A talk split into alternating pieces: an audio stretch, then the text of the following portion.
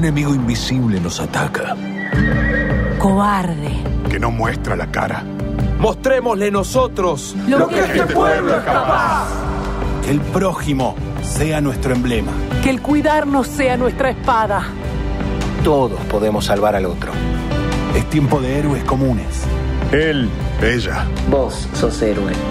Que nadie afloje. Hasta que recuperemos nuestra libertad.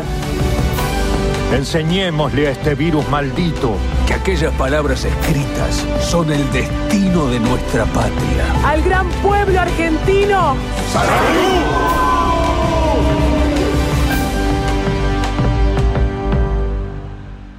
Desde Buenos Aires, transmite AM 1550 kHz, estación 1550.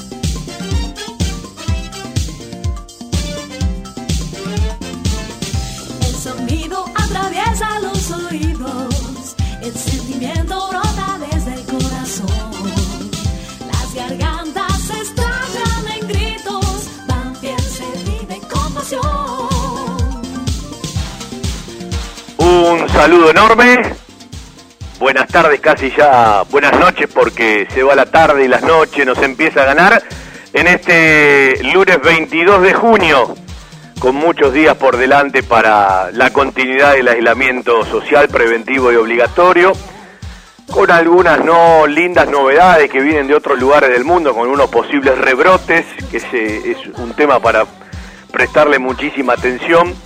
Y por el otro lado, como contrapartida, eh, me imagino que usted o vos se habrán dado cuenta eh, de que hay menos gripe, hay eh, de las habituales enfermedades del invierno, que dicho sea de paso, arrancó en el día de ayer.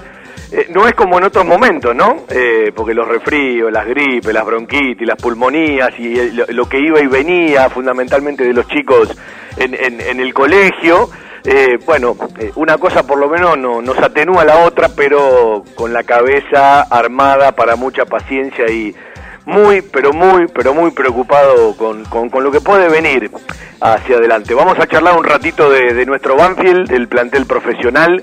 Vamos a charlar con algunos chicos que van a empezar a entrenar, en principio, claro está, eh, de manera virtual, no presencial, vía Zoom, el próximo primero de julio, con escenarios que simplemente siguen siendo comentarios. Sí estaría bueno tener todo preparado y creo que hay una gran diferencia entre las dos primeras categorías del fútbol eh, comparadas con el resto, porque cuando se habla del todo, no se habla del todo en relación a todas las categorías del fútbol. Yo creo que se habla del todo hablando de los equipos que están en el AMBA y de aquellos que están en el resto del país con posibilidades de otras fases como para que arranquen todos juntos. A mí me parece que todo lo que tenga que ver con lo no profesional y lo amateur, y ni hablar lo infantil, va a venir en un segundo término. ¿sí? Eh, eh, primero me parece que, eh, inclusive por, por cuestiones de intereses, el fútbol profesional es el que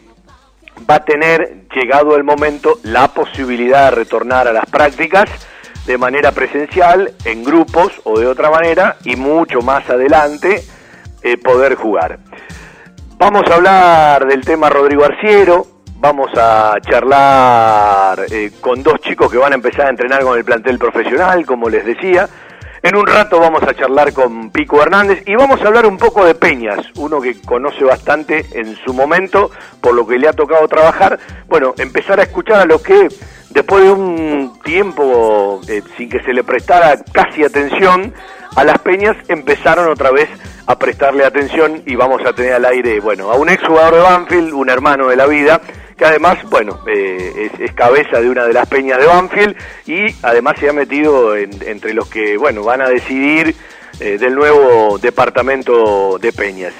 Y al mismo tiempo, vamos a repasar cosas pensando en el sábado, que que el viernes próximo, 26 de junio, se cumple un aniversario más de aquel enorme ascenso del año 93 que pintaba para llevarlo, ¿sí? Tranqui, se terminó complicando, se llegó a esa última fecha donde Colón ganó en el Chaco y el Taladro ganó frente al Tatengue en Santa Fe con las particularidades del caso y después un tremendo partido en el Chateau, eh, en el estadio de Córdoba, que no nos fue para nada favorable durante su desarrollo, Colón erró un penal y en la historia mística, legendaria, y cuanto más pasa el tiempo, hasta uno diría irrepetible, el taladro con las manos de Dios, con Puente Duro y con los que le tocó convertir, ganándole, estando tantas veces abajo a Colón de Santa Fe y llegando nuevamente a la primera división. El club está preparando un documental que seguramente el mismo viernes lo va a poner en el canal de YouTube y lo va a difundir. Vuelvo a agradecer eh, la colaboración que me pidieron, tirando algunos aportes. Me quedé eh, con un audio que nos mandó Pedro Reyes. Pedro Reyes es el relator que hoy trabaja en una radio de Mendoza, ¿sí? En platea numerada junto al querido Ariel Ortiz. En ese momento era parte de Radio Continental, estaba en Córdoba con Ricardo Ciocia, que ya no está entre nosotros y que Dios lo tenga en la gloria. Es el famoso relato que dice, relatar, relatar por favor, va mamá ni mamá ni palo, si lo barra es campeón Banfield, bueno, la invitación a Pedro Reyes, que es parte ¿sí? de, de, de, de las canciones nuestras, ¿no? de los sonidos familiares nuestros que tienen que ver con, con ese, ese penal marrado de Mamani que terminó con el ascenso de Banfield, con el campeonato de Banfield en Córdoba y que nos suena tan particular cada vez que lo escuchamos, además de todos los relatos de, las radios que en ese momento seguían a Banfield. Uno era colaborador del equipo de Julio César Calvo, que estaba no me acuerdo si en Colombia, en Ecuador, eh, en Perú, eh, por la Copa América, estaba el Bebe Claudio en los relatos, Carito Caraciolo en los comentarios, yo estaba abajo y atrás de, de, de, la pista olímpica atrás del vestuario Banfield, la platea abajo, junto a Celenzo, a Gringo Buense, la estafusa después cuando, cuando lo echaron, eh, viviendo el partido, bueno, eh, que quedó como tantos, como siempre digo, todas abrazables, las conquistas de Banfield, cada una contextualizada y cada una en su momento. Cristian Ricota en el control central, quien les habla un tal Fabián Gersac. Hoy no estamos por Zoom, hoy tenemos mucha charla vía telefónica. También vamos a charlar un rato con Pico Hernández, uno de los docentes de los técnicos que tiene Banfield en el fútbol juvenil con tanto trabajo que tienen que tener eh, lejos de lo que más les gusta, el verde césped, de la práctica vivencial, presencial, el partido, la competencia, la pelotita y bueno, tratando de seducir, de tenerlos atentos a todos los chicos en un año que ya ha sido duro y seguramente será mucho más duro. Hasta las 20:30, todo Banfield, por la radio, por la aplicación de la emisora, por los sitios web de la emisora y por supuesto también en vivo por el Facebook. Vitec Sistemas. Confiabilidad en accesos, software de gestión, barreras de ingreso, egreso vehicular, estacionamiento guiado, tarjetas de proximidad. Contactate por correo electrónico a info@vitecsistemas.com.ar, por teléfono al 11 4405 0247. Vitec, gestión en sistemas de acceso. www.vitecsistemas.com.ar. Joyas G, la joyería de Banfield. Llaveros, anillos, escudos y taladros en oro, plata y acero. Joyas G, Belgrano 1514. Joyas G, la joyería de Banfield.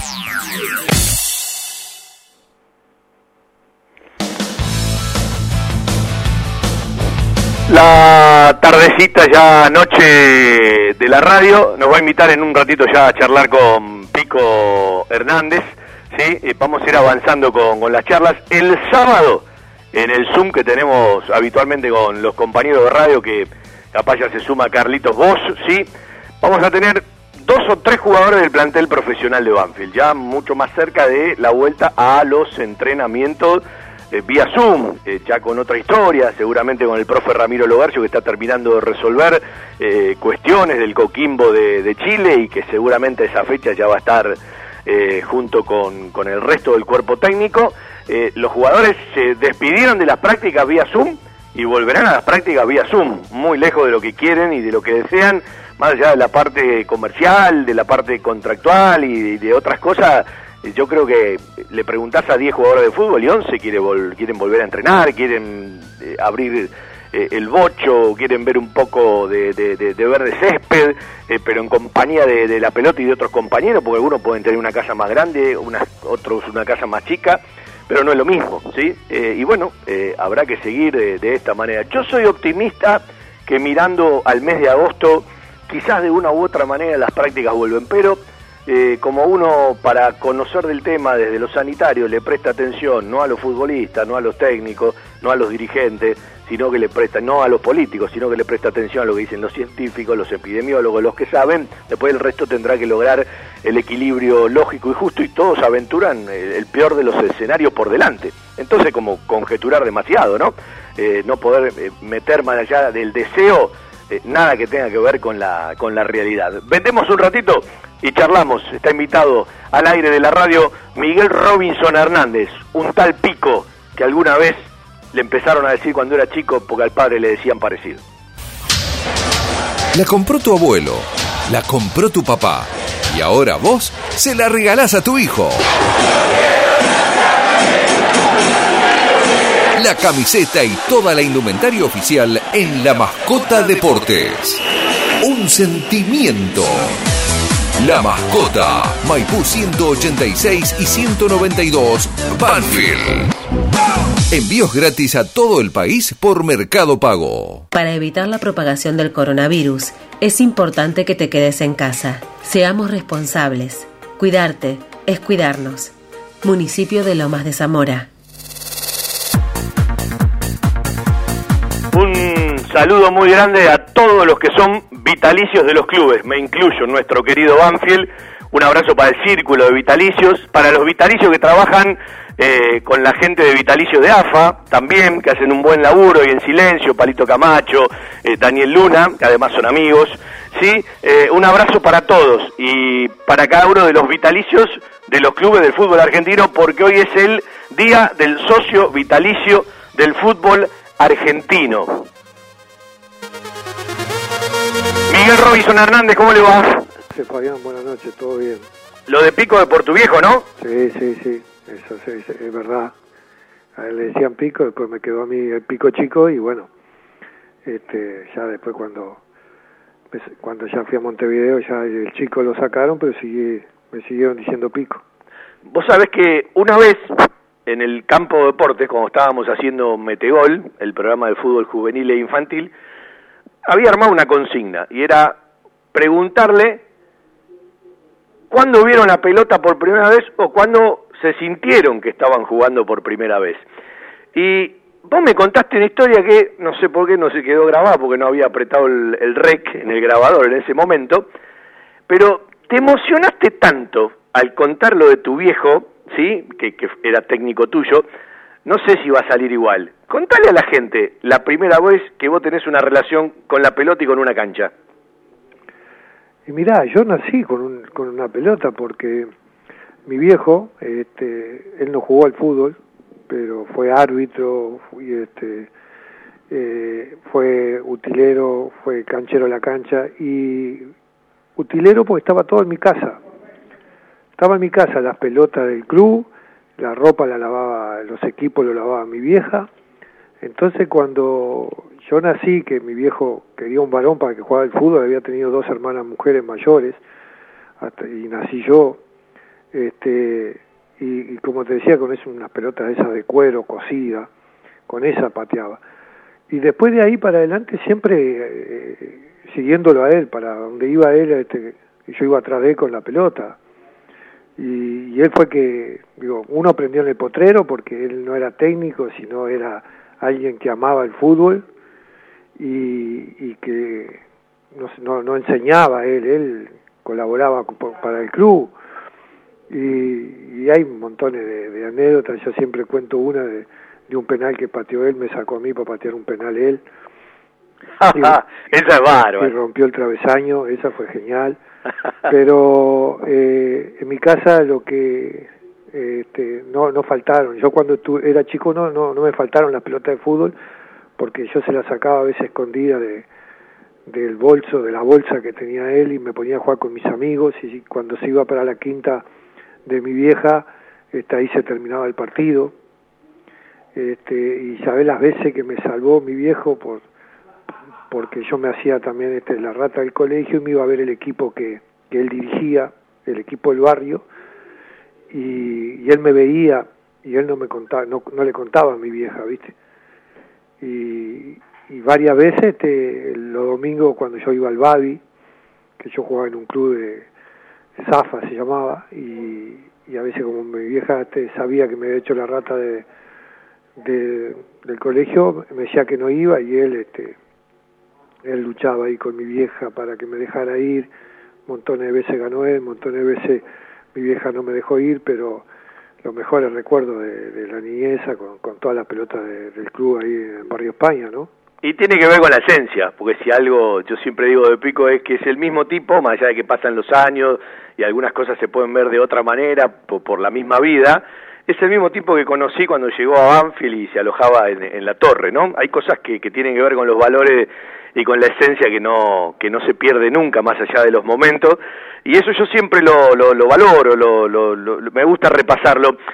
Vos sos un tipo para poder explicarlo, a veces lo hacemos en forma de joda, y muchas veces tiene que ver con lo cierto. Eh, para poner un ejemplo de la pelota de antes, la Pintier, la Pintier mojada y pesada, era una cosa terrible, ¿no? Te rompía la cabeza, por ejemplo. Y hoy da la sensación de que la pelota tiene, bueno, eh, otra, otro armado, mucho más tecnológico. Contamos la gran diferencia, que sin dudas existe en el peso, a la hora de pegarle. Te pregunto a vos porque vos sos de seguir pegándole a la redonda cuando podés en los entrenamientos de los chicos del fútbol juvenil. Mira, yo, yo eh, me enamoré de la Pinter porque con la Pinter hice montones de goles. Este, era, era como, como todos dicen, este, vuelvo a escuchar a la gente de, la época de nosotros dice que se mojaba y pesaba y era cierto. Este, cabecear esa pelota era como si terrible porque te dejaba, te dejaba marcado, más si se mojaba.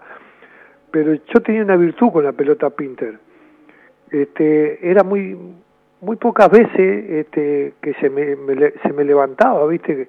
Principalmente cuando pateaba derecha, que yo en ese campeonato del 87 hice muchos goles de derecha, no, no, no volaba, pegaba firme, ya estábamos acostumbrados porque nosotros entrenábamos con esa pelota y pateábamos esa pelota, este, pero era, era muy dura, pero cuando le agarraba la mano esa pelota este, iba donde vos querías.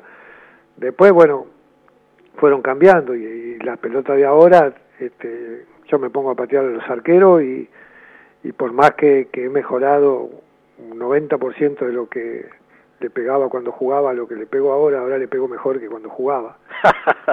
porque sí, porque entrenás y las repeticiones te, te van perfeccionando. Y sabe que, que a veces te cuesta porque si, si le entras un poquito desviado a la pelota ya vuela, ¿viste? Ya, y le pasa a los chicos, entonces tenés que explicarle el pie de apoyo al costadito, el cuerpo arriba de la pelota, dejar seguir la trayectoria de la pierna, cuando le vas a pegar con, con, con efecto en un tiro libre, porque si no, si, si vos este, la agarrás abajo, este, la volás a la pelota porque cada vez la hacen más livianas, le pasa, le pasa a los jugadores profesionales. Este, estos días estoy mirando el fútbol, el otro día, el otro partido anterior, por la Copa creo que fue con el Napoli, y vi partir un tiro libre de Ronaldo, y le erró como por 15 metros el arco, casi de 5 metros afuera de media luna. Claro, es como que a, a esta pelota, eh, la otra capaz era más amigable una vez que te acostumbraba, esta pelota sí o sí le tenés que pegar en el lugar justo y de la manera justa, ¿no? Sí, sí, sí, sí, sí, y ese, este, y ese entrenamiento y perfeccionarte y, y, y pegarle casi siempre en el mismo lugar y, y no, porque te debías un poquito y ya la pelota este va para donde ella quiere y no para donde vos querés que vaya, ¿no? Escúchame, háblame de dos jugadores que van a empezar a entrenar con el plantel profesional. De una u otra manera lo, los tuviste. Creo que uno llegó antes que el otro. Uno es un jugador muy técnico, eh, de, de, lo mejorcito que ha mostrado Banfield en los últimos tiempos, después de, de Carranza, de Agustín Ursi, de alguno más, que es Matías González, más allá de todo lo que tiene por aprender, categoría 2002 y el otro Gregorio Tanco, categoría 99, un central, ¿sí? Yo le veo mucha estampa, ¿no? Con cosas para, para corregir. Bueno, eh, Sanguinetti resolvió más allá de que ambos tienen primer contrato, no sé cómo está el tema 99, que se va a postergar y hay algunos meses por todo esto de la pandemia. Contale un poquito a la gente eh, eh qué, qué, qué, es cada uno, ¿sí? Eh, en, distintos lugares de la cancha y, bueno, también, por supuesto, lo que pueden ofrecer. Bueno, Tanco es un central, un central muy fuerte, con mucho juego aéreo. Este, es un central de, de, mucha, mucho carácter, mucha actitud.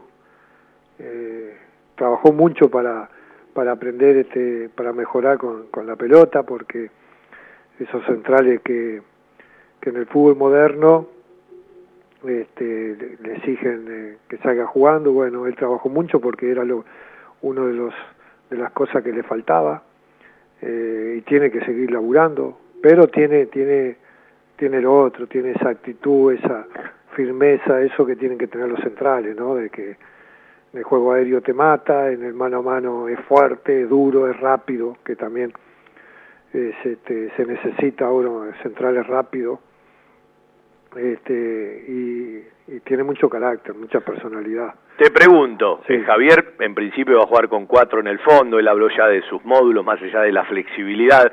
Si mañana un equipo tiene que poner uno sobrando y dos tomando, ¿Tanco es más para sobrar o para tomar? No, yo creo que es más para tomar. Sí, sí, yo en el mano a mano, este, en el hombre a hombre le tengo mucha fe porque es fuerte y es esos tipos que si lo pasás enseguida lo tenés de vuelta, ¿viste? este, porque tiene mucho corazón, este, son, son esos centrales eh, diferentes, ponerle un ejemplo al, al gaucho, el gaucho Sosa este, es, es un central fuerte, es bueno, pero tiene mucha técnica. Y acá son diferentes los, los juegos de los dos.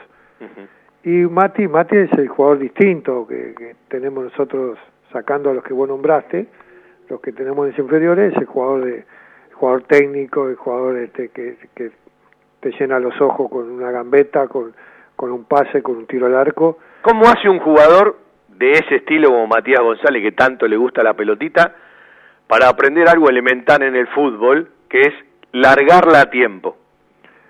Y se trabajó mucho con él, este, sé que en reserva lo venían trabajando mucho con él, este, te digo más, hasta lo, lo, Hugo lo había puesto de cinco en algunos momentos para que jugara dos toques, para que se acostumbre a jugar rápido y a, y a buscar los espacios.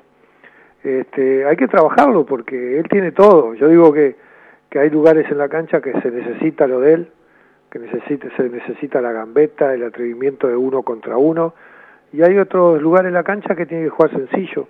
Si él este, si él aprende eso de que en mitad de cancha no hay necesidad de gambetear, sino de tocar y moverse, este, va, va, va a tener este, un futuro más este, que lo que tiene en estos momentos, porque va a ser más completo, porque son esos jugadores que, que cerca del área son importantísimos. lo que lo poco que abunda ahora, ese que que gambetea a 10 metros del área y que si te hacen una falta, ganas algo, ganas un tiro libre cerquita. Pero las poquitas veces que lo tuve este año yo, este, yo le decía, digo, en la mitad de la cancha gambetea, te pegan una patada, Mati, ¿y qué ganas? Que, te duela la patada, porque otra cosa no ganás. No ganas nada en la mitad de la cancha, un tiro libre, pero te dolió más la patada que lo que podemos ganar con el tiro libre. Entonces es fundamental que él este, asimile lo que seguro que le va, que el Archo y la gente que está con Javier le van a decir de jugar sencillo en lugares de la cancha y, tener ese atrevimiento que no hay que sacárselo. Yo digo que lo peor que le podemos hacer es que, que, que le saquemos ese, eso que tiene, este, pero que lo haga más cerca del área, ¿no? Y eso es propio de él y son, son esas cosas que lo hacen diferente. Lo demás, bueno, tiene que ver con la cabeza y cuando lo, lo termina de incorporar por el beneficio del equipo y también por el, el beneficio propio. Te llevo otro tema, te voy jugando un ping-pong. El sábado se cumplieron 33 años del ascenso de, del 87 y bueno, uno tuvo la suerte para el club de hacer un vivo en Instagram con el indio. Pico me alimenta mucho de las anécdotas. Pues ahí yo le preguntaba a Elvio lo mismo que te voy a preguntar a vos. ¿Por qué crees que han pasado 33 años y está tan vivo? Y mira, yo creo que uno de los de las cosas fue lo que el nombre que le pusieron al documental. ¿eh? El equipo del barrio. Sí. Sí. Eh, me da la sensación de que una de las cosas, porque era, era el equipo de, de, del barrio, nosotros andábamos en la calle y nos juntábamos con la gente del barrio. ¿Te puedo hacer una reflexión a ver si, estoy si estás de acuerdo o no? Eh, yo digo que la gente, el fútbol cambió mucho, eh, se maneja otro dinero, por lo tanto el profesional hoy, eh, más allá de tener ciertas cosas, hay otras del jugador de antes, sobre todo de, de, del que la pasaba mal, que no las tiene más, por más que querramos no las tiene más. Yo lo que digo es que la gente capaz no avanzó tanto en su forma de mirar el fútbol como avanzó el fútbol. Es más, yo digo que muchos periodistas, mucha gente, siguen desde el romanticismo mirando aquel fútbol. Digo, ¿no es una manera de acercarse a lo que el hincha añora? El tipo que lo sabes más cerca, lo sabes que la verdad nos está llenando los bolsillos, lo sabés que al mismo tiempo, eh, bueno, casi como laburante es como nosotros, yo creo que tiene algo de eso también, porque más allá de que la pasaron mal, de que el premio fue la recaudación del último partido, como siempre les digo a ustedes, nacieron 20 años antes, porque con los goles tuyos, lo que han jugado muchos, seguramente hoy valdrían fortuna, pero me parece que es ese vínculo de romanticismo y que todavía el hincha mantiene, y el fútbol ha cambiado mucho. Sí, sí, pero está clarito, porque ahora es difícil que, el jugador se, se mezcle con la gente este, en el día a día y nosotros nos mezclábamos con la gente, con el hincha el día a día. Pues nosotros salíamos caminando de la cancha, nos íbamos a casa, íbamos a, a lo de Fito a la parrilla, íbamos al, al, al, bar de la esquina ahí, a veces a, a, comer una picada, este, caminábamos por Maipú y no éramos los únicos, porque éramos todos, andábamos caminando. Este, los muchachos venían en, Elvio, Raúl venían en, en colectivo de allá de, de, del otro lado de Camino Negro, entonces se encontraban con el hincha, hablábamos con el hincha, nos sentábamos, yo qué sé, a tomar un mate, compartíamos muchas muchas cosas con la gente. Y después este también por, por cómo jugaba ese equipo, yo digo que una de las cosas fundamentales que, que el equipo, que la gente este iba a ver algo y veía algo que, que, que, que es lo que pensaba ir a ver, ¿viste? Uh -huh. De un equipo que, que atacaba, que hacía goles, que, que, este, que iba al frente, eh, capaz que otros equipos de Banfield ha pasado lo mismo, pero a, eso le sumamos que nosotros este, eh, charlábamos con ellos y, y caminábamos por la calle con ellos, este, pienso que, que puede haber sido de, de que han pasado muchísimos años y la gente este, que vivió ese momento este, lo sigue recordando. Bueno, uno tiene la obligación eh, de dar derecho a réplica, muchas veces le di el derecho de réplica al, al Indio Vázquez, hoy te la voy a dar a vos. El otro día cuando hablábamos de los que más pegaban y los que más jugaban, Elvio te puso junto con el gladiador Sazone y con los que más pegaban, dijo, porque Pico pegaba tanto o más que nosotros, tenés derecho a defenderte. No, no, no me voy a defender. No, no, no me voy a defender. Eh, mi juego me llevaba a eso, a, vos sabés bien, mi juego me llevaba a ir fuerte, a chocar, a, a veces me pegaban, a veces golpeaba yo, a veces eh, pegué este, mal y, fui expulsado, pero este, fue, fue lo, eh, era mi juego, era este, algo sagrado que, que llevé toda mi carrera de de no dar pelotas por perdida y eso me llevaba a, ir a trabar, a, a, golpear, a, chocar y, bueno, este una de las cosas que, que, que reconoció el, el hincha de Banfield fue fue la actitud de la actitud mía de, de, pelear todas las pelotas. Sin duda, y la entrega permanente. Voy a confesar algo, eh, se lo conté a los amigos, lo saben mis hijos. El día de del Instagram en vivo con el Indio Vázquez, desde las 4 de la tarde se me partía la cabeza y estaba más preocupado porque no se note que eh, por otra cosa, porque realmente me sentía mal y no podía decir no lo hago, ¿sí?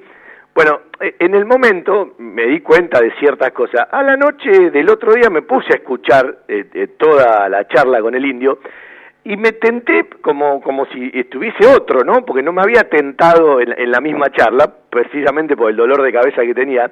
Y las respuestas del indio te hacen divertir mucho, y yo de ellos conozco montones, y siempre que las cuentan, le ponen una palabrita más o una palabrita menos, pero siempre te causa gracia, ¿sí? Eh, y, y, y, me la han contado tres o cuatro, más o menos de la misma manera, y siempre te divertís, ¿no? Y digo, uno a veces tiene que mezclar la parte seria con la parte de la anécdota cuando pasan eh, tantos años, pero eh, sinceramente, yo digo, es un equipo que está muy vivo, a ver, no, no, no todo tiene que haber pasado lo que me pasó a mí, que el 87 fue un año especial de, de mi vida, ¿no?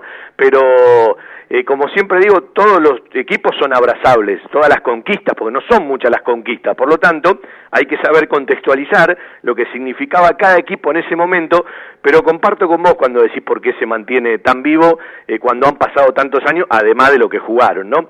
Bueno, ahora voy a otro tema técnico. Eh, Antes que me pregunte, eso del indio, sí.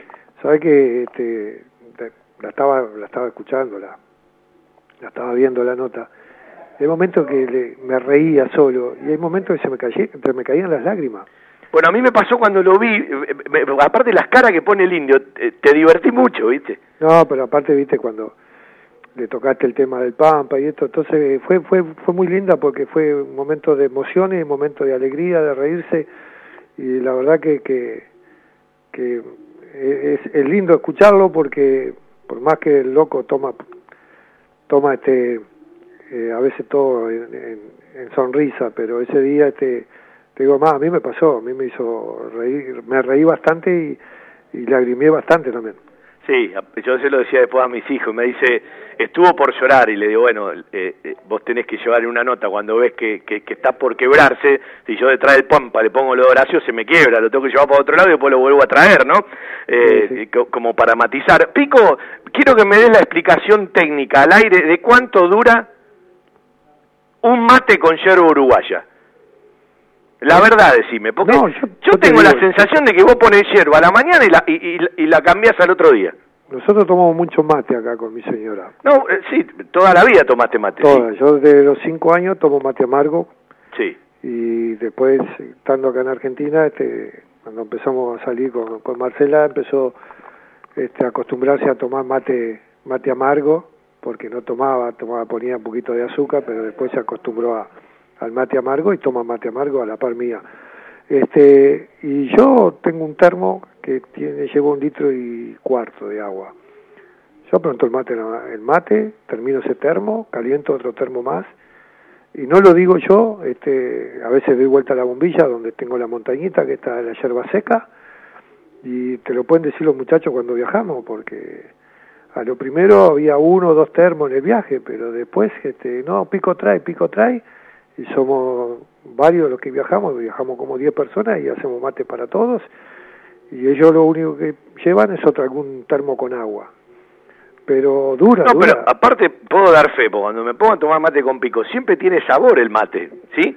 Sí, mientras el mate tenga tenga esa espumita, ¿viste? Que, que se hace mientras... Este, cuando ya no hace la espumita, cambia la bombilla, cambia la bombilla porque está la montañita, que ahí está la, la yerba seca, pero bueno, este eh, yo lo hago así, después no es, no es la verdad tampoco, no es mi verdad, dijo.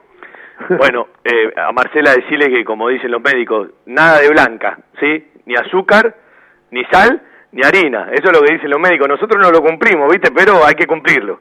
Sí, no, no, menos ahora, ahora menos cumplimos. sí, no, una cosa. Bueno, y para terminar la charla, un poco era el motivo. Eh, primero en lo personal, ¿cómo lo llevas? Porque no es lo mismo ir a trabajar al predio todos los días que tener que hacerlo vía Zoom.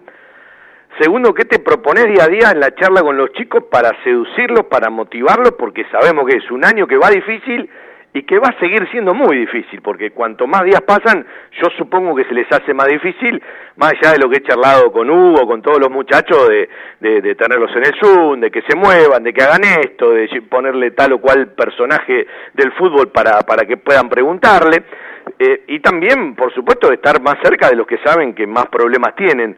¿Cómo estás vos? ¿Cómo lo llevas vos como persona y como técnico?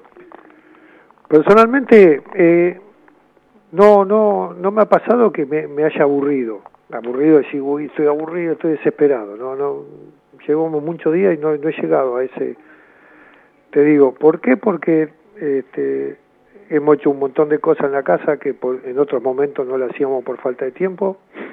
sí, a eh, todos nos pasa lo mismo. He entrenado, tenemos, por suerte, tengo tengo un gimnasio donde puedo andar en bicicleta, puedo hacer un poco de, de, pesa, este, capaz que he hecho más pesa ahora que toda mi carrera deportiva.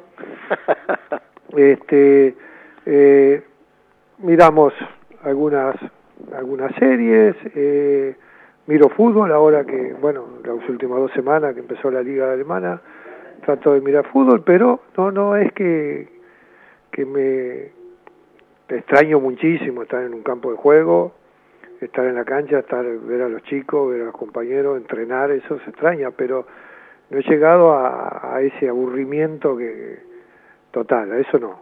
Porque bueno, como te decía antes, este, buscamos algo para hacer y después bueno las charlas como como te decía las charlas que hacemos los técnicos con, con grandes técnicos de fútbol hemos hecho y y este hemos casi todos los días la, la estuvimos haciendo esta semana se cortó un poquito tenemos alguna y después con los chicos es la parte más difícil porque a lo primero estaba bárbaro pero después este, pasan los días y los tenés que tener este activados los chicos porque para que no no no decaigan eh, ponerle alguna charla en vez en cuando no aburrirlo tampoco con todo el día con charlas de de jugadores que, hemos conseguido. Después el profe le da, de, le, por Zoom le da el trabajo, nosotros tratamos de que de darle los fines de semana que no lo hagan para, para también este eh, que tengan, no sé, una distracción o otra cosa, que puedan descansar un poco más. Y después eh, trato de, de, hacer compactos de entrenamientos, de todo lo que hicimos en la pretemporada, no tenía muchos trabajos acá, pero Hugo pudo salir y pudo ir al predio, que teníamos todo guardado en la computadora, y nos pasó a todos, a mí me pasó todos los trabajos de, de la quinta de pretemporada, entonces empecé a hacer este compacto de, este, para mostrárselo, de cosas, de cosas que se hicieron bien, de cosas que hay que, mejorarlas, de los partidos amistosos, también este, le empecé a mostrar las cosas buenas que se hicieron, las cosas este, que hay para corregir, entonces trato de, de no este, llenarle, de estar todo el día, viste, con esas cosas, pero en la semana, un par de veces en la semana, este, este mostrarles eh, en video, juntarnos todos, es difícil juntarlos a todos por las situaciones de, de los chicos, hay algunos que están trabajando con los papás, otros que no han tenido la posibilidad de conectarse por, por porque no tienen este internet, este, pero hemos tenido un promedio de 20, 25 chicos, este, las veces que, que nos, nos juntamos para mostrarles eso. En los entrenamientos, por general, está en, eh, eh, lo hacen todos, a veces es difícil que lo hagan todo el mismo horario, pero este, cumplen todo porque le mandan al profe después y eso, eso es bueno. Y ellos tienen la misma, están con la misma expectativa de nosotros. Sí, yo te voy a hacer una este, pregunta, de, porque habitualmente termina en noviembre, fines de noviembre, un año del fútbol juvenil, se quedan un par de días más, ¿no? Eh, los escenarios son difíciles de prever, no hay absolutamente ninguna certeza, solamente suposiciones. Uno cree que el fútbol juvenil vendrá después del fútbol profesional. Eh, si mañana les dicen, bueno muchachos, miren, la realidad es que volvemos en octubre, eh, ¿habría que prescindir de las vacaciones a partir de todo el tiempo que se perdió en cancha? Más allá de que no haya competencia, porque yo tengo la sensación de que, más allá de todo esto, como vos decís, eh, no es para todos igual, con algunos les cuesta más que a otros, que parte del año está perdido y probablemente se pierda el año en lo que habla de el trabajo en cancha, de la parte técnica, de ciertas cuestiones físicas y del crecimiento y del día a día. ¿Está contemplado entre ustedes? ¿Han charlado? Decir, muchachos, si hace falta, trabajamos diciembre y enero. Sí, nosotros este, cuando nos juntamos ahí por Zoom hablamos de todo. Eh, Hugo nos va comunicando lo que hablan todos los, coordinadores este, y hay propuestas si, si, si se levanta en, en agosto para hacer algo de septiembre a fin de año hay algún torneo corto si después se, se podría empezar en septiembre, octubre, noviembre, este, y, y todo depende de lo que pase. Después hay versiones de que no se no se jugaría el torneo, no habría competencia, hasta el 2021, otras versiones que que podrían volver las categorías grandes porque son las que este la, desde ahí pasan los jugadores a primera como muchos equipos van a van a estar con muchos juveniles. Este, es una idea también de que vuelva a la reserva y vuelva a las categorías grandes y un poquito más adelante las chicas. Son muchas cosas que se dicen pero hasta no tener una fecha eh, no no no se puede armar nada. Yo digo si si si nosotros queremos hacer las cosas bien y estaría bueno que pudiéramos tener una chance de jugar alguna competencia porque hay que tomar decisiones que son cosas difíciles también este por por la edad de los chicos y y uno a esta altura este, no puede tener una decisión de, de ningún chico porque solamente hemos entrenado una pretemporada. Hay muchos chicos nuevos que, que en, el, en la competencia no lo hemos visto jugar. Este, y, después en ponerle los chicos que pasan a mi categoría pasa cuarta y, y bueno podés pasar una categoría de 35 jugadores y después se juntan tres categorías ahí son muchas cosas que hay que ver, pero hasta que no se llegue el día y te digan, bueno, eh, tal día empiezan a entrenar los juveniles, que yo creo que, como dijiste vos, va a ser, ser fútbol profesional, después seguro que, que va a volver lo, la reserva, y después vendrá el fútbol juvenil.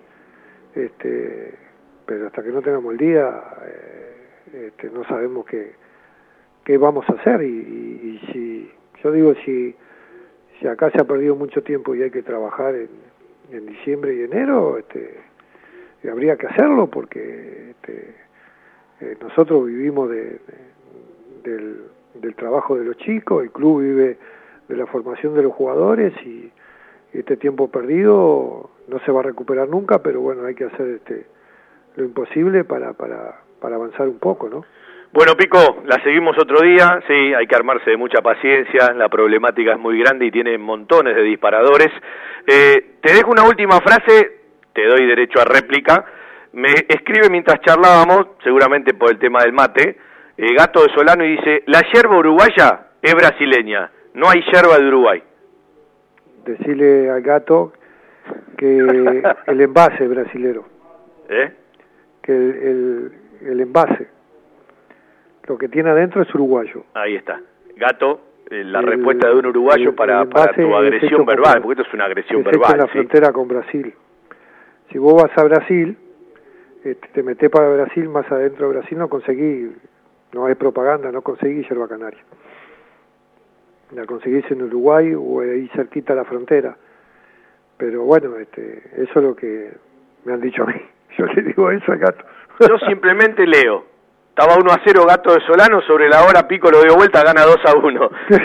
Pico, abrazo grande, saludos a Marcela y a la, y a la familia. Dale, Fabián, muchas gracias, saludos a, a la familia y bueno, un, un, abrazo y paciencia a toda la gente de Banfield que, que ya vamos a volver. Sí, sí, Dale, la, la, la verdad que se hace largo, pero bueno, eh, no, no queda otro remedio cuando hay que cuidar la, la salud. Aparte, como hoy le decía a un amigo, ya en los chats y con la gente que charla, ya no son temas lejanos, ya tenés mucho conocido que tal o cual, eh, tiene un amigo, tiene un pariente, como que cada vez está más cerca, ¿viste? Sí, y sí, es, es, como que también de esa manera, más allá de los terribles problemas económicos para todo, eh, la gente también a veces toma conciencia, ¿no? Por los golpes, y eso está mal. Sí, sí, pero viste, uno, uno, yo a veces no, no quiero prender la, prendo la tele, pero me miro algún programa deportivo o algo porque a veces te te amargas un poco de, de ver cosas, digo que, que, todavía hay mucha gente que no ha tomado conciencia, pero por el otro vos te pones en el lugar, que tienen que trabajar y bueno, es, es complicado el tema, pero bueno, esperemos que, que pase todo esto lo más rápido posible y que se pueda empezar a, a tener este, en lo posible un poquito una vida no, normal.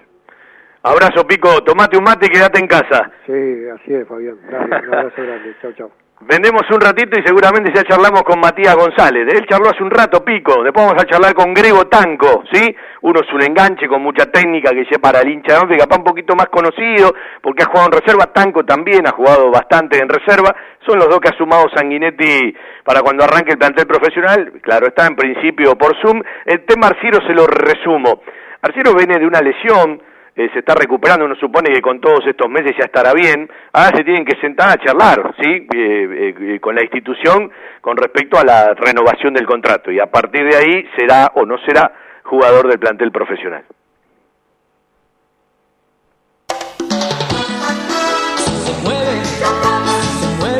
Las costumbres nunca pasan de moda. Planes, postres, gelatinas y bizcochuelos. Ravana Fabrica y distribuye establecimiento Orlok. Consuma productos Ravana.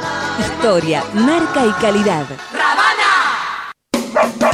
La seguridad y el cariño que su mascota se merece. Guardería canina y centro vacacional Randall. Servicio de retiro y entrega a domicilio. Asistencia veterinaria las 24 horas y cuidados especiales para cachorros, viejitos o enfermos. Guardería canina y centro vacacional Randall. Rawson 1615, San Vicente, Buenos Aires. Ingresos por ruta 6 y 58. Informes y asesoramiento a los teléfonos 4202 9083, 4248 7044 y 11 3151 0971. La verdad en geriatría. Wilén. Servicio de atención especializada, reconocido y de seguimiento permanente para la tercera edad.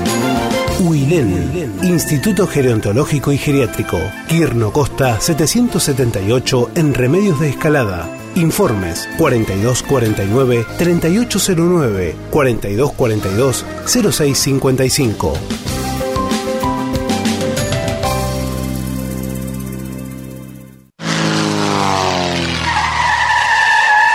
La mejor cobertura al mejor precio. Liderar.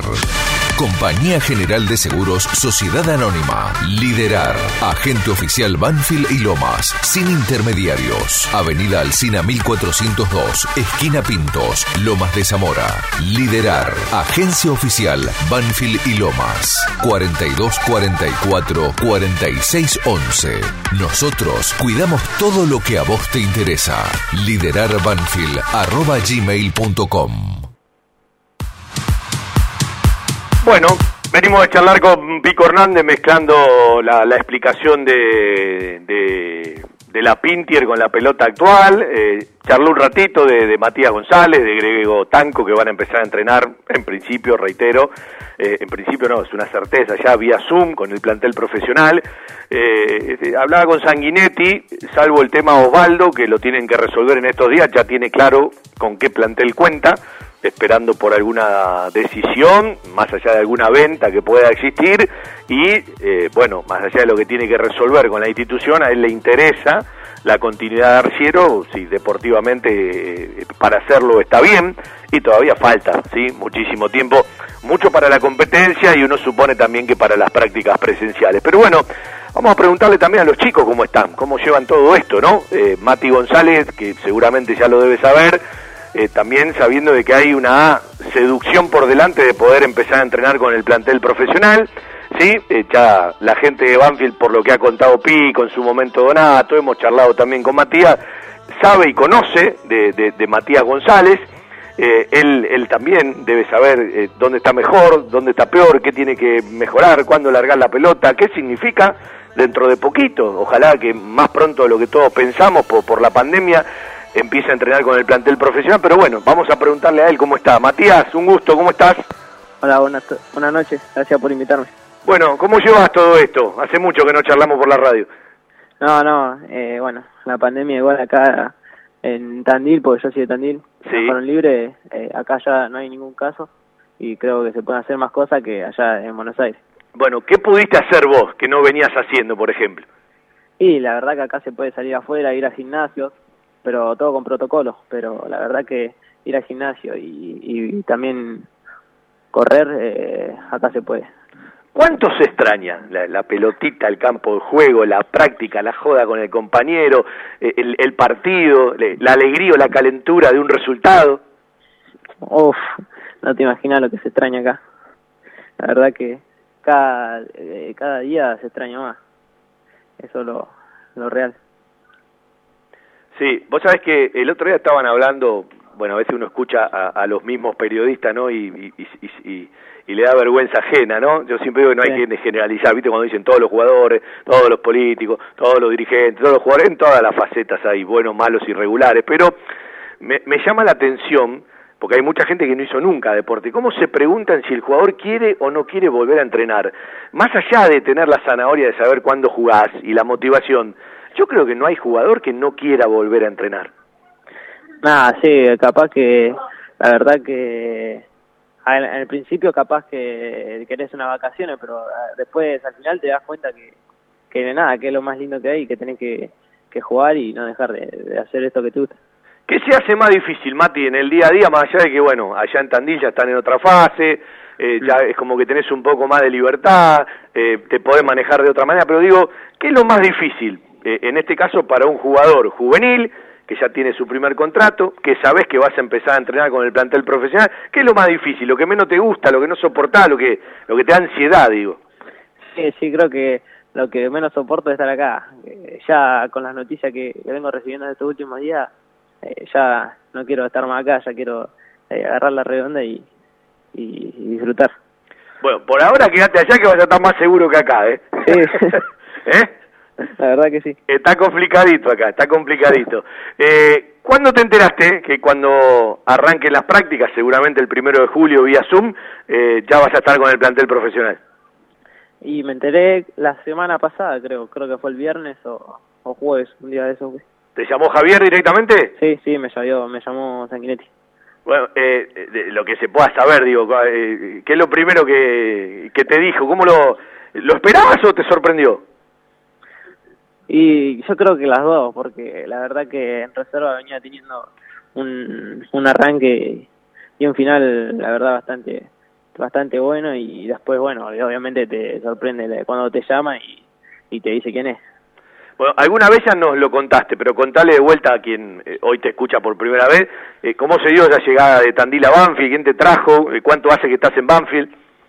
Eh, bueno, yo estoy hace cinco años, ya seis, no sé si va a ser el sexto, pero bueno, los primeros días fueron, va, las primeras pruebas fueron acá en Tandil y, creo que el que me hizo el vedor fue Edgardo Brisa, que fue el que me llevó.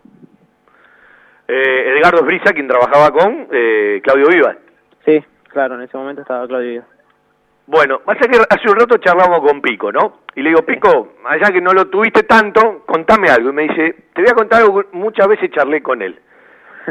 eh, te, seguramente te vas a divertir un rato.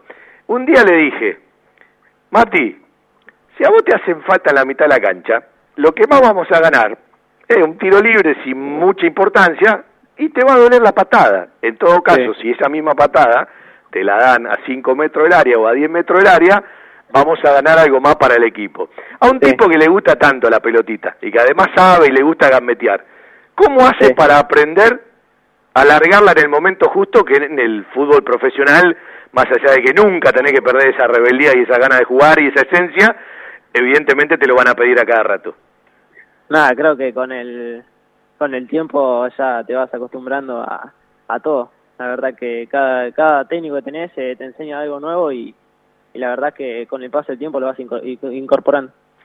¿Quién fue el que más te dejó? Sin ser injusto con otro, pero viste que en la vida, en cualquier eh, ámbito, hay alguien que, que, te dice algo y te queda para siempre, ¿no? Y creo que el técnico que tuve más fue a Fabián Berruti. Al Tolo. al Tolo. Eh, creo que él fue el que más me llevó y me decía las cosas que tenía que hacer. Viste que de un tiempo a esta parte hay muchos técnicos y muchos modelos que juegan con eh, o un doble volante central o tres volantes internos, uno más retrasado y dos más adelantados. En algún momento te pusieron ahí en la zona central como para que juegues a dos toques y te acostumbres a largar más rápido la pelota. Pero eh, contale a la gente dónde vos para arrancar te sentís más cómodo. No, creo que eh, hasta que llegué a reserva eh, siempre jugué de enganche. La verdad que me encanta jugar de enganche de tres cuartos para adelante. Es lo más lindo. Seguro. Y, y, si te tenés que adaptar a otro lugar que te ponga un técnico, ¿qué elegís? Pues, me adapté rápido, o sea, cuando empecé a jugar ya de doble cinco, eh, capaz que el retroceso eh, no me salía al principio, pero bueno, pero de, con el tiempo ya, ya lo adapté y creo que ya soy un jugador más completo. Y escúchame, Mati, ¿se repiten mucho los días en Tandil? ¿Cómo es un día de Matías González hoy en Tandil? Y hoy, hoy a la mañana eh, estoy entrenando ya. Arranco a las 9 y ya termino 11 eh, y ya vuelvo a mi casa. Eh, por ahí a la tarde me puedo juntar con los amigos tenemos acá o ir a la casa de algún tío o familiar. Y ya que no estoy nunca con ellos, trato de aprovechar. Y además de lo físico, eh, ¿cómo te manejas en lo físico? ¿Alguien te dio un parámetro? ¿Se lo pedís a alguien? No, nos, nos mandan rutina, va. en este momento me había mandado, pues yo me enteré el, jueves o viernes que me iba para primera, pero Mientras tanto, Juan Pasano, eh, el preparador físico reserva, mandaba lo, que teníamos que hacer. Esa era la pregunta, si ya eh, pasaste a los trabajos de Ramiro Logercio o seguís con los trabajos de Juan Pasano. Claro, no, no, ahora ya estoy eh, con los trabajos de primera. ¿Y la pelotita? Y la pelotita, la verdad que ahora ahora se puede usar y ya eh, esta estos últimos días no, no estuve con la pelota, pero eh, ya ahora se pueden usar las canchas de acá. Y hay, por ejemplo, el club de mi barrio, el Defensor del Cerro, eh, me presta la cancha. Puedo ir todos los días, los días que quiera. Bueno, eh, Mati, un gusto escucharte. Eh, ojalá que, bueno, cuando ya tengas que venir, eh, esté aquí más o menos controlado como allá, aunque hay que tener mucho cuidado en todos lados. y bueno, un placer escucharte y felicitaciones, ¿sí? es bueno verlos crecer a ustedes. Muchas gracias, muchas gracias. Matías González, desde Tandil, eh, junto a Grego Tanco, son dos jugadores que se van a sumar al listado de casi 30 jugadores que tiene Javier Esteban Sanguinetti para arrancar las prácticas con el resto del cuerpo técnico vía Zoom, más allá de los trabajos individuales, seguramente algún trabajo colectivo hasta que exista la posibilidad, la bendita posibilidad de volver a las prácticas presenciales. Después de tanta transpiración, el equipo necesita una buena hidratación. Powerade Ion 4, la primera bebida deportiva completa que te da hidratación, energía y cuatro de los minerales que perdés al transpirar. Powerade Ion 4, hidratador oficial del fútbol argentino. Un lugar para encontrarnos. Tiara, pizza, café, petit restaurant. Avenida Alcina 602, esquina Maipú. En Tiara le ofrecemos todos los días de 11 a 16 y 20 a 24 horas un servicio delivery seguro y de calidad. Haga su pedido al 4242 1381. Tiara, 25 años en la esquina más tradicional de Banfield. Tiara, un homenaje al buen paladar. Un lugar con la calidez del barrio, con historia y que siempre desde su atención hace sentir a gusto a sus clientes, ofreciendo siempre soluciones para lo que van a buscar. Chacabuco Hogar, todo un mundo de confort. La mejor financiación con mínimos requisitos. Chacabuco Hogar, en Banfield, Rodríguez Brito, esquina Mateo y Belgrano, esquina Rincón. En San José, Salta y Alvear. Chacabuco Hogar, 4248 2294 y por WhatsApp al 11 57 26 70 78. Estamos las 8 pm en punto, las 20 horas en la República Argentina. Hacemos nuestro querido Todo Banfield hasta las 20.25. Ya hemos charlado con Miguel Robinson Hernández, hemos charlado con Matías González, flamante, bueno, primer contrato hace rato y categoría 2002, uno de los que va a sumarse al plantel profesional.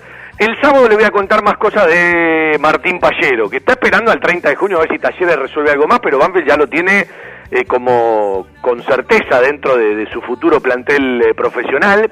Es como decía el otro día, ¿no? Eh, a veces qué aventurados que somos, porque todos dábamos por hecho que una vez que en el ida y vuelta de Junior Arias y Martín Pallero, Talleres iba a hacer uso de la opción de Martín.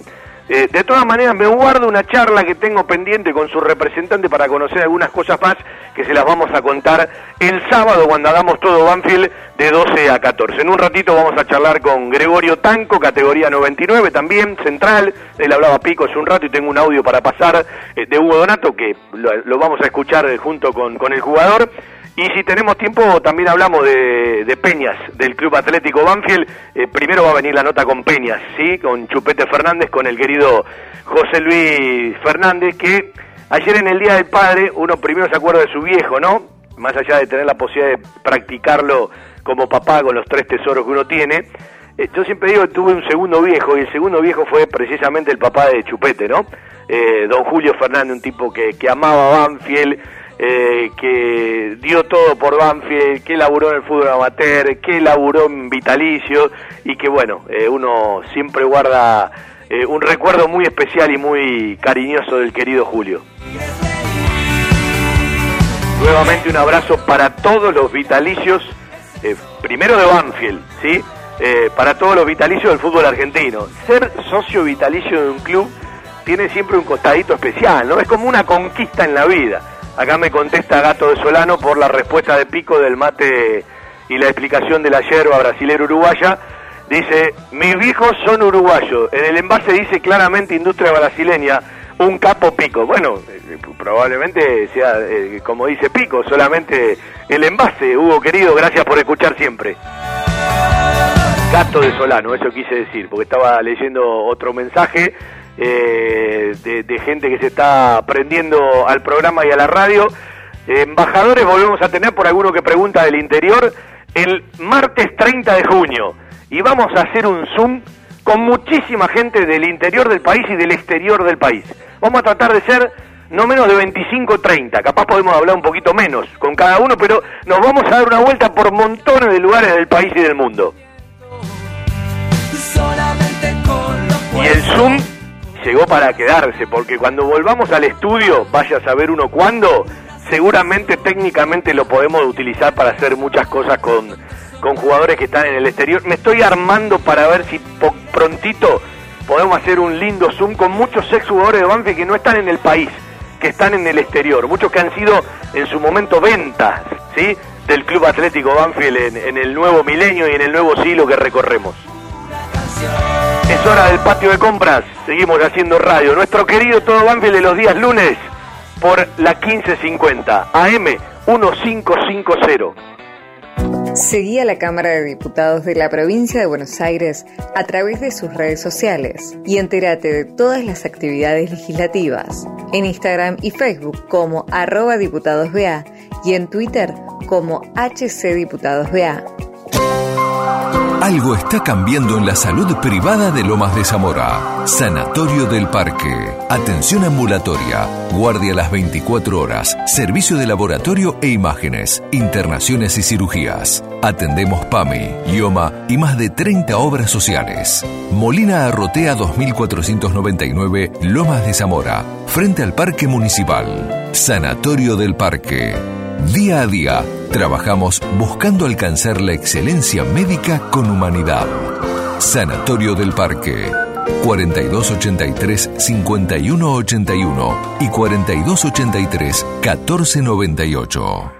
Cuando uno habla con gente que está relacionada desde el punto de vista médico y desde el punto de vista empresarial a la medicina, han cambiado mucho las reflexiones que nos hacen de la semana pasada al recorrido de la semana que pasó y lo que ya arrancó de esta con respecto a la cantidad de positivos ¿sí?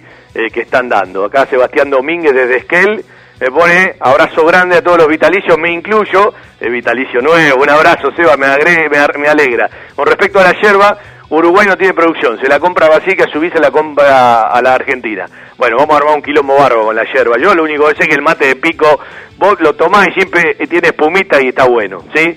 Eh, un abrazo, Seba, eh, siempre firme desde Esquel, que debe hacer un frío, debe estar todo nevado, qué lindo, cuántas ganas de recorrer el país. Bueno, me puse las canilleras porque Pico reconocía, como dijo el Vázquez, que él también pegaba mucho. Después me puse galera y bastón para charlar con Matías González.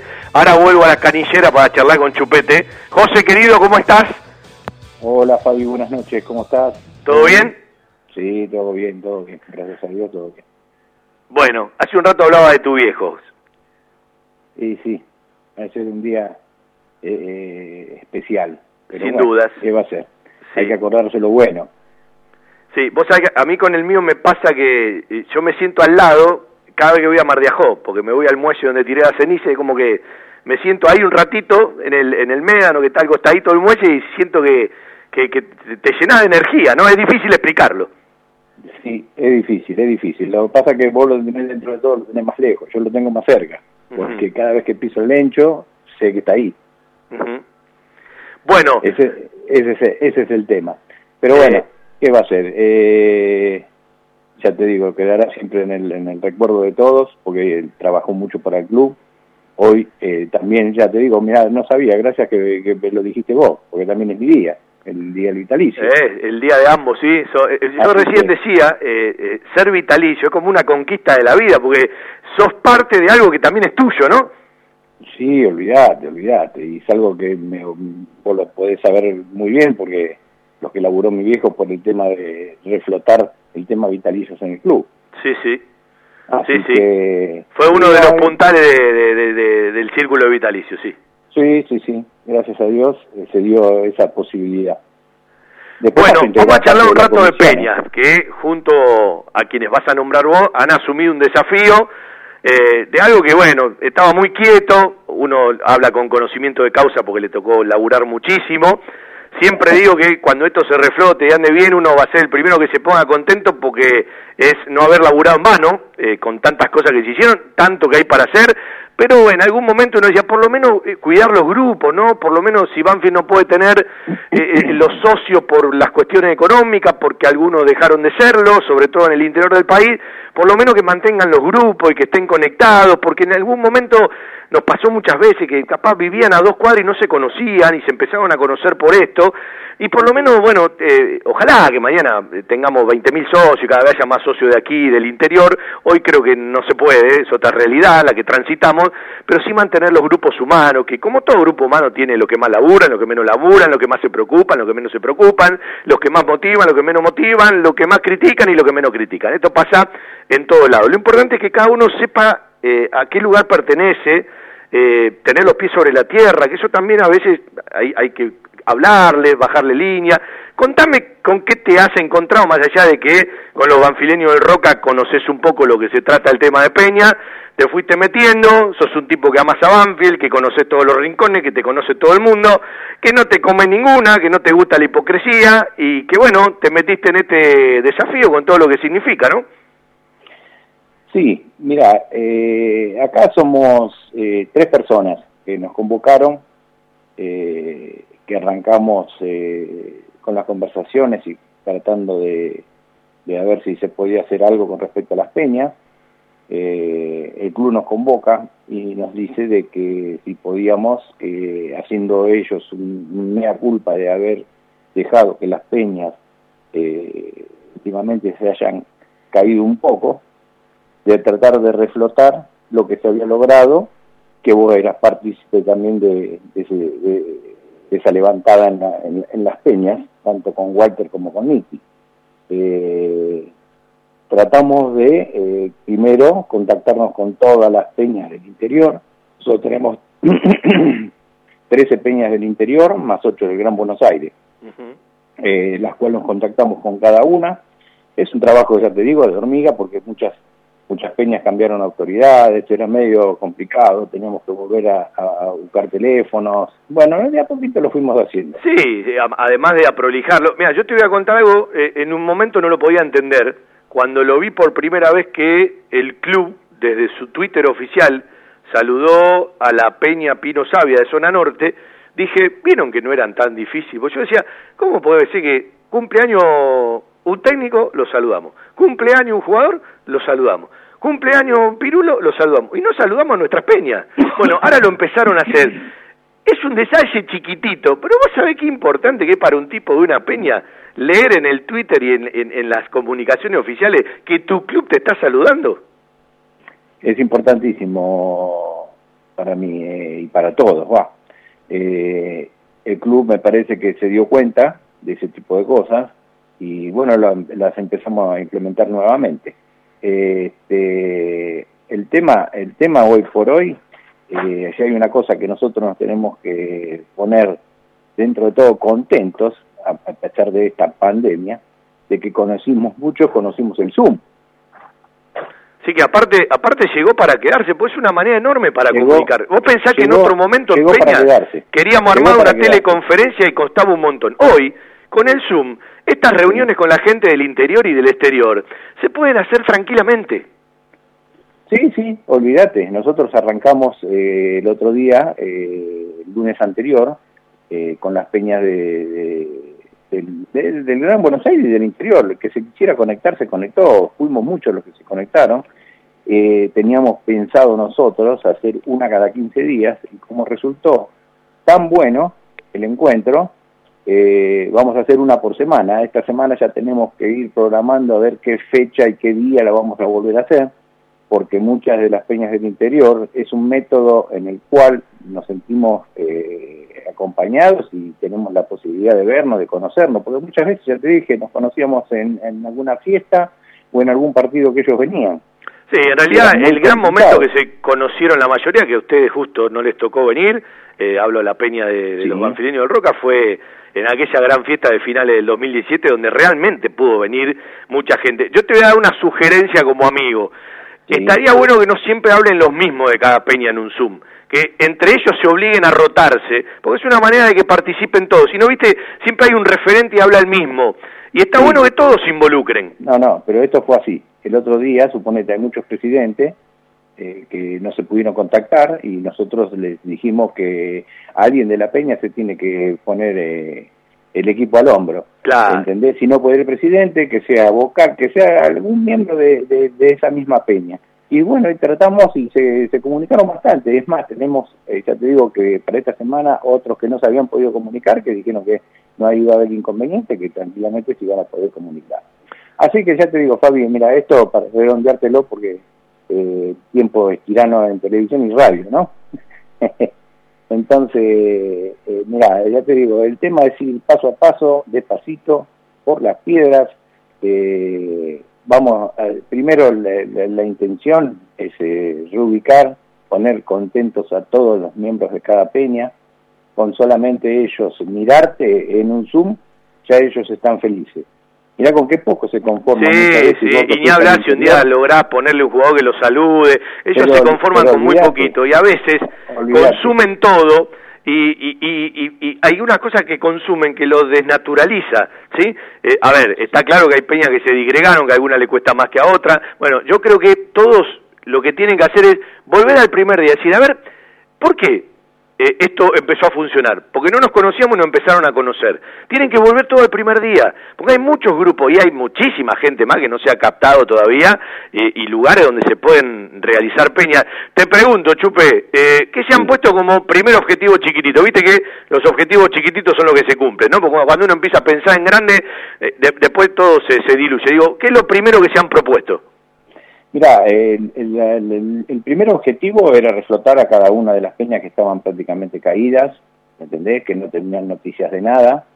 Eh, hicimos, eh, ya te digo, arrancando con el Zoom, con las explicaciones del club, pidiendo las disculpas del caso, que yo te soy sincero, el, único que, se, presentó siempre fue Oscar, dando las explicaciones eh, a cada miembro de cada peña, y eh, bueno, se les explicó cuál era más o menos lo que el club quería de parte de, las peñas, eh, nos pusimos de acuerdo y después, bueno, eh, el club nos dio la potestad a nosotros para que tratemos de reflotar lo que sea y ya te digo, es medio trabajo de hormiga porque había que conseguir muchos teléfonos, llamar al interior, a todas las del Gran Buenos Aires, eh, bueno, y fuimos de a poquito eh, sumando a toda la gente. Hoy por hoy, ya te digo, las 21 peñas eh, están conectadas. Así que, bueno, es un trabajo, ya te digo. Tenemos gente que, que nos da una gran mano en el sentido de que lo solicitamos para... Porque ya te digo, no cualquiera arma un Zoom, no cualquiera eh, tiene esa posibilidad de, saber de tecnología, ¿no? ¿Vos cómo te llevas con la tecnología? Y más o menos, ¿viste? ¿Te sacaste los guantes de boxeo ya? Sí, es una cosa de loco. Tengo los dedos mochos, ¿viste? Mira, escuché, escuché la, la, la, explicación de Pico de la pelota, ¿viste? Yo siempre la agarraba en el mismo lugar, ¿viste? Trataba de pasarla para el otro lado. a mí, se, a mí se me llevaba también, claro. A mí se me, lo único que te voy a decir, eso sí es verdad. O sea, que yo era defensor. Yo no sé si a, a usted le pasó o algo, pero yo cabeceaba esa pelota y veía estrellita. Te lo juro por Dios. Era durísima esa pelota, parecía que te tiraba una No, no, pero eso era verdad, cabeceabas una pelota de esa y veías las estrellas. La estrella que tenía en azul, eh, te digo, las, las veías de colores. Pero bueno, ya te digo, para mí era una pelota hermosa. Y te voy a contar una vez una, una anécdota, pero eso otra, otra vez, otro día te voy a contar. Un día me dio un pelotazo, ¿sabe quién? El gringo Escota. El gringo Escota y que pateaba fuerte el gringo que me dejó el gajo, te digo, tuve el gajo cuatro días de la pelota en el muslo. Aunque ustedes no lo crean, es esto es real. Un día vamos a armar una nota con todas anécdotas de exjugadores y vos tenés que contar dos o tres que tuviste con Mastro Mauro, por ejemplo. Eh... Uh, sí. sí. Por ejemplo. Bueno, Chupe, eh, un beso a Pocho, un beso a Irene, un beso a Claudia, a los chicos, a los nietos, a toda la familia. Mastro Mauro me hizo tomar en pajita por lo menos una semana. Venía desfigurada la cara, Chupete. sí, olvídate, olvídate, eso, esa es la verdad. Tendríamos que juntarnos muchas veces para contar ese tipo de anécdotas para hacer un libro. Bueno, Chupe, cariño a la familia, ya sabés lo que pienso, sabés que contás conmigo para lo que haga falta. Olvídate. Y ya te digo, cualquier eh, temita que tengas de Peña, eh, no dudes en llamar y bueno, te sacaremos las dudas y alguno, algunas otras eventos o algo que pudiéramos llegar a lograr, te lo vamos a ir diciendo. Así que te mando un abrazo y sí, yo, yo, sueño que estén que, que, que, se sostenga, hay muchos más lugares que estaban previstos para, para poder hacerlo, eh, sé que hoy es otra realidad, eh, bueno, eh, siempre digo lo mismo, las cosas para hacerlas bien primero tenés que sentirlas, ¿sí? Y bueno, eh, si las sentís, de una u otra manera se van acomodando y después también siempre digo que cada uno tiene que ocupar su lugar, ¿no? Por recién hablabas de Oscar Tucker, yo puedo tener montones de discusiones, de hecho no hablo con él para no pelearme, ¿sí? Eh, hace bastante, pero por lo menos tiene una virtud, pone la cara, ¿sí? Contesta, por lo menos lo tenés ahí para preguntarle, ¿viste? Porque vos lo ves que está en todos lados. Después, bueno, cómo contesta, qué contesta, un problema de cada uno, pero eh, siempre el, el, el, socio que está lejos necesita hablar con alguien de la conducción, algún día pónganle un jugador, porque a veces nosotros no tomamos dimensión de, de lo que significa Banfield para ellos estando a la distancia. Es como que se se les multiplican montones de cosas que tienen que ver con la nostalgia. Y nosotros que lo vemos todos los días, que lo tenemos a cuatro cuadras de casa, no nos damos cuenta, ¿viste? No, no, no, a veces no nos damos cuenta. ¿Y con qué poquito muchas veces Exactamente. se pone se pone contento alguien, ¿no? Eh, ya te digo, Fabi, esto es eh, va, el resto recién comienza, eh, es largo el camino, pero bueno, nos tenemos toda la fe, así que de a poquito vamos a ir reflotando todo. Dice la canción, lo importante no es llegar, lo importante es el camino. Un abrazo, Chupe. Un abrazo, Fabi. Saludo a la familia. José Luis Fernández para charlar un ratito de las peñas. Señor, estamos cerquita al final, pero eh, vamos a repasar un par de temas después de vender. Lo dejo a Gregorio Tanco, ya le mando un mensaje, ¿sí?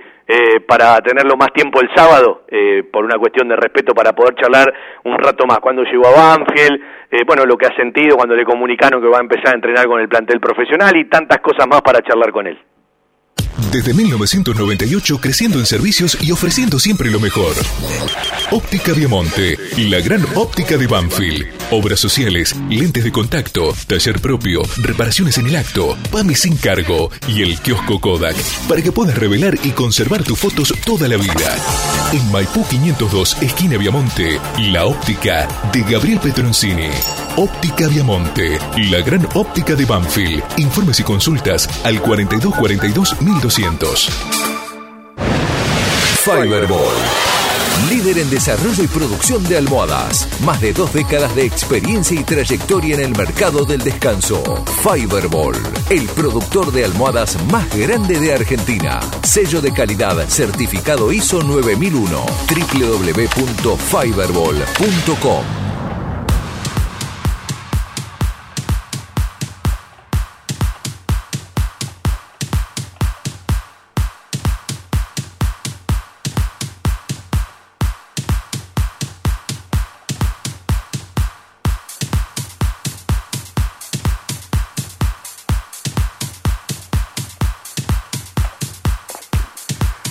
Los últimos minutos de, de todo Vamos a escuchar igual eh, lo que nos decía Donato de Gregorio Tanco, además de lo que nos dijo Pico y al que recibe Javier Esteban Sanguinetti, entre otros, junto al Loco González, que conocen un poco del puesto donde juega este chico categoría 99.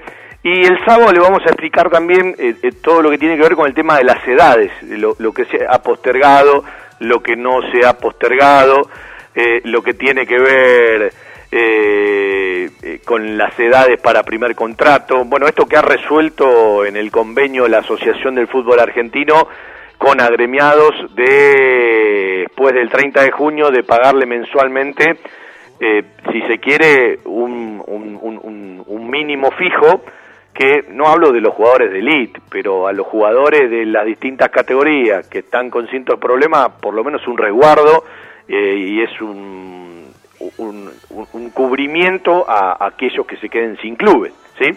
a un tipo que hoy gana 800 lucas, primero no creo que tenga problema para comer, segundo debe tener un tope y bueno, el resto ya será eh, otra historia y tendrá que ver cuándo firma con uno o con otro club. ¿sí? Son todas situaciones muy eh, especiales, eh, unilaterales, cada uno tiene sus realidades, porque también un tipo que gana muchísima guita, capaz tiene muchísimas inversiones y tiene otro tipo de gastos. Eh, no todo lo podemos mirar de la misma manera, ¿sí? Eh, uno parte de las cuestiones cotidianas y básicas, y por eso digo que eh, muchos vivimos muy lejos de otras realidades, ¿sí? cuando vos tenés todos los días que pelear por las cuestiones básicas, la, la, guita para comer todos los días, para pagar los impuestos y los gastos de todos los días, es una realidad. Hay mucha gente que ni siquiera llega a eso y vive en otra realidad. Y esta pandemia, ¿sí? va a ampliar la indigencia, va a ampliar la pobreza y va a cambiar escalas sociales. Es decir, no hay que ser muy inteligente para darse cuenta, esto ya está pasando y se va a profundizar, y se va a profundizar. Por lo tanto, también es muy importante el día después.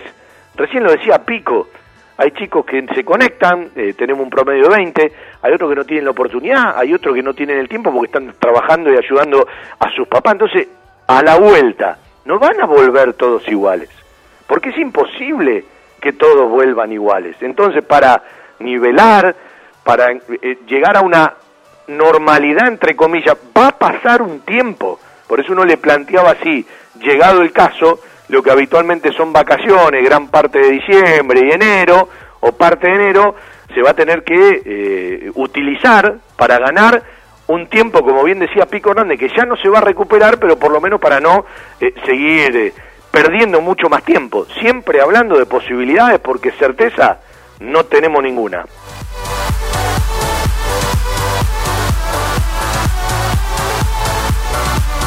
Bueno, ahí están las lógicas disculpas con Gregorio Tanco, que le mandamos por mensaje, el sábado va a estar con nosotros, porque eh, es una cuestión de respeto, ¿por qué charlar dos o tres minutos? Esto decía Hugo Donato y nos vamos, ¿sí? Eh, de Gregorio Tanco, y el sábado con el Zoom junto a Juan Pablo, a Javier, a Darío Lea, a Fede Perry, se va a aprender Carlitos, vos vamos a tocar otra vez varios temas y varios eh, varios tópicos de Banfield que nos enganchamos bastante en una charla que por suerte le gustó mucho a la gente.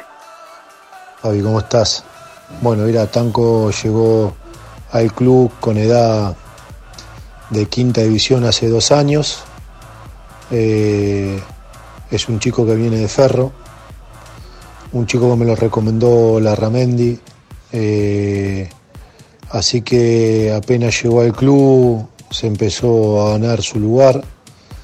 Es un jugador con mucho temperamental, eh, es un jugador que tiene buen juego aéreo, tiene que mejorar un poquito los pases de salida, pero sé que lo va a hacer porque es un chico que se preocupa y se ocupa de, las, de los defectos que, él tiene como jugador y, lo va a conseguir, estoy seguro que lo va a conseguir. Y después tiene que controlar un poquito las, las emociones eh, del temperamento porque por ahí eh, puede dejar el equipo con 10, pero lo hemos hablado, hemos estado manejando durante casi un año ese tema, así que eh, lo va a lograr también, corregir eso. Bueno, el sábado la seguimos. Un placer, como siempre, hacer radio para los banfileños. Durante la semana siempre nos prendemos con algún que otro texto en el Twitter, arroba todo Banfield. Y el sábado hacemos radio de 12 a 14, nuestro querido todo Banfield. Chau, chau.